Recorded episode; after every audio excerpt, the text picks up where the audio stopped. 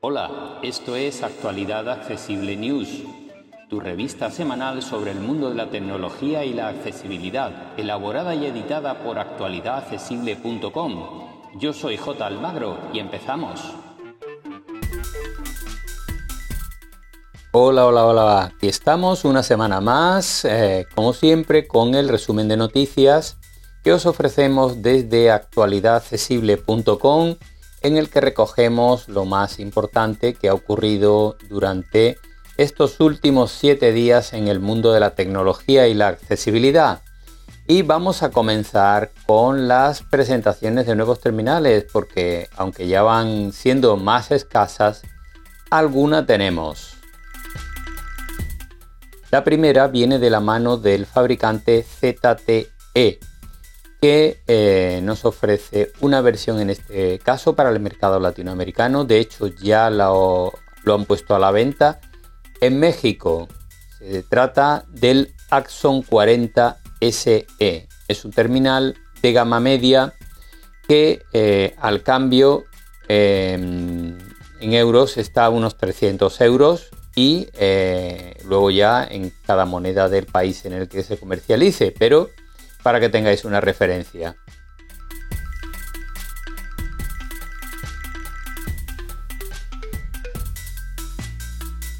Cuenta con una pantalla de tipo AMOLED de 6,67 pulgadas y 60 Hz.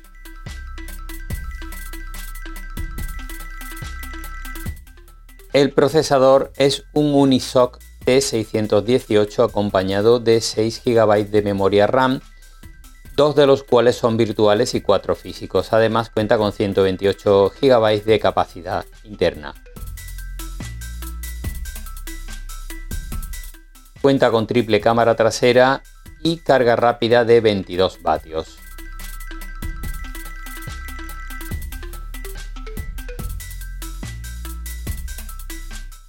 Vamos con otro terminal de gama media en este caso de gama media en su parte baja y viene del fabricante OnePlus. En este caso se trata de un nuevo integrante de la familia Nord.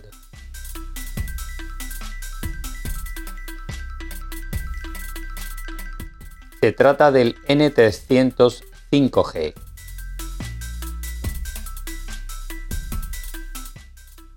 Se pone a la venta ya en Estados Unidos, pero irá llegando al resto de mercados en breve.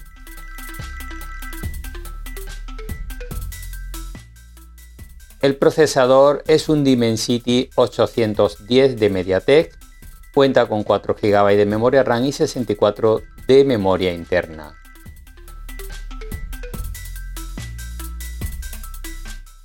Cuenta con Android 13 personalizado con Oxygen OS 13 por parte de OnePlus y eh, no tiene grandes novedades, tampoco su precio eh, de unos 230 euros al cambio.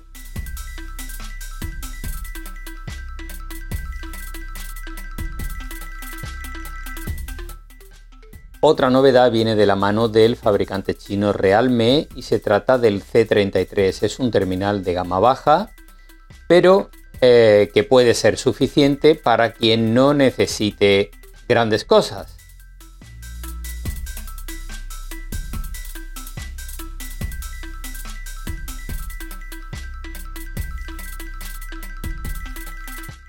Su procesador es un Unisoc T612 acompañado de 4 GB de memoria RAM y 64 o 128 de capacidad interna. Su pantalla es LCD de 6,5 pulgadas. Tiene una única cámara trasera de 50 megapíxeles con inteligencia artificial y la cámara selfie es de 5 megapíxeles.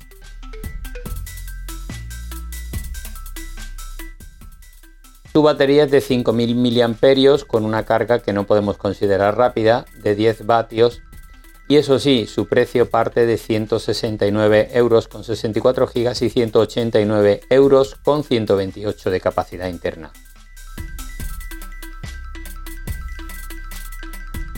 Vamos ahora con algunas novedades de software. La primera viene de la mano de Apple y es que sube todos sus servicios, sube que los ha subido ya, vamos. Así que en la próxima factura, si sois usuarios de Apple TV Plus, de Apple Music o de Apple One en alguna de sus modalidades, veréis que hay una subida de precio que va entre 1 y 2 euros por modalidad. Así Apple TV pasa de 5 eh, euros a 7 euros. En realidad son 4,99 eh, a 6,99, pero por redondear. Apple Music pasa a costar 11 euros y 16 eh, si es el familiar. Y Apple One, según modalidad, pasa a, costar 18 euros para el plan individual, 22, 23 para el familiar, perdón, y 31 para el premium. Así que pues subidas entre 1 y 2 euros que iremos pagando poco a poco.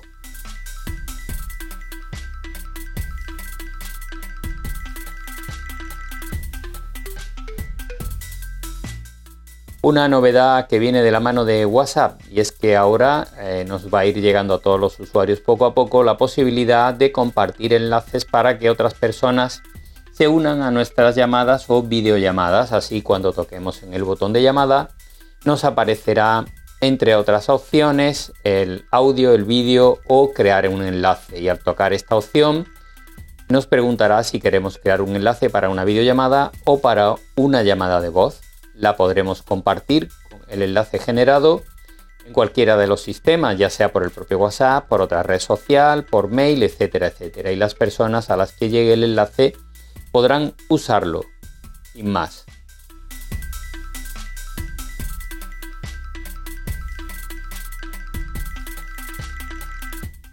Otra actualización importante en este caso viene de la mano del navegador Firefox para Android, hay muchos usuarios que utilizan este navegador en sus teléfonos y eh, ahora se actualiza con una novedad muy importante como son las extensiones que estamos muy acostumbrados a utilizar en MacOS, en Windows, también en, iOS con eh, iOS 15, iOS 16 que ya permite utilizar extensiones en nuestro navegador Safari. Bien, pues ahora llegan a Android de la mano de Firefox, así que Solo tendréis que crearos la cuenta en Firefox, crear un grupo de extensiones y a partir de ahí añadir las que os interesen.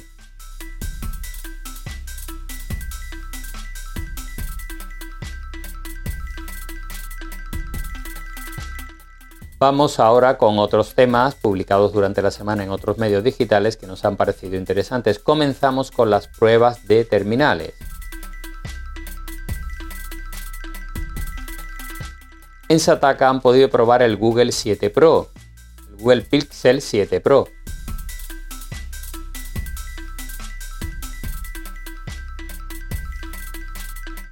En Apple Esfera han echado el guante y han probado a fondo el nuevo iPad de décima generación y el iPad Pro con procesador M2, así que tenéis las pruebas de ambos por si queréis leerlas.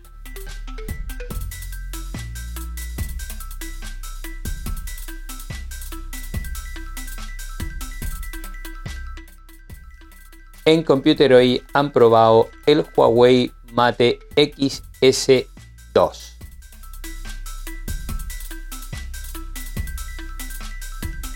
Y también en Computer hoy han probado el Motorola Raz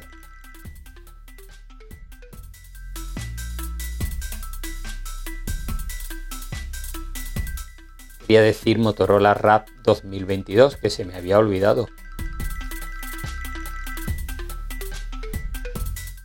Vamos ahora con unos tutoriales. En Apple Esfera nos dejan dos tutoriales. Uno de ellos nos muestra cómo hacer que Siri lea nuestras notificaciones aunque no tengamos auriculares puestos. Y el otro nos muestra cómo crear una biblioteca de fotos compartidas si somos usuarios de iOS 16.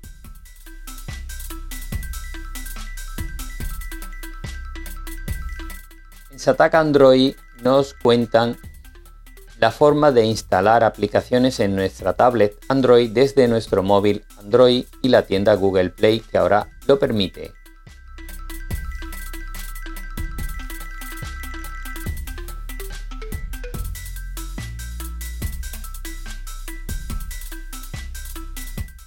Y en ComputerWay nos dejan dos tutoriales relativos a Windows. El primero es qué hacer cómo eh, actuar cuando el ordenador se, se atranca en el proceso de arranque. Y nos muestran también cómo y cuándo y por qué activar el arranque rápido en Windows 11.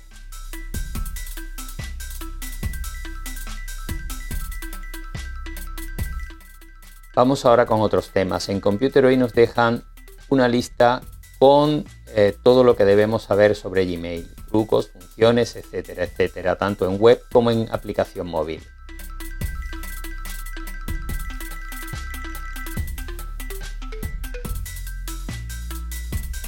Y nos dejan una lista con 23 recomendaciones para mantener seguro nuestro ordenador con Windows 11.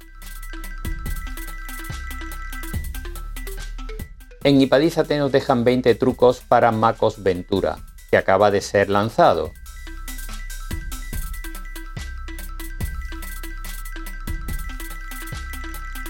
En GenBeta nos dejan una lista con los mejores comandos de teclado para Windows 11.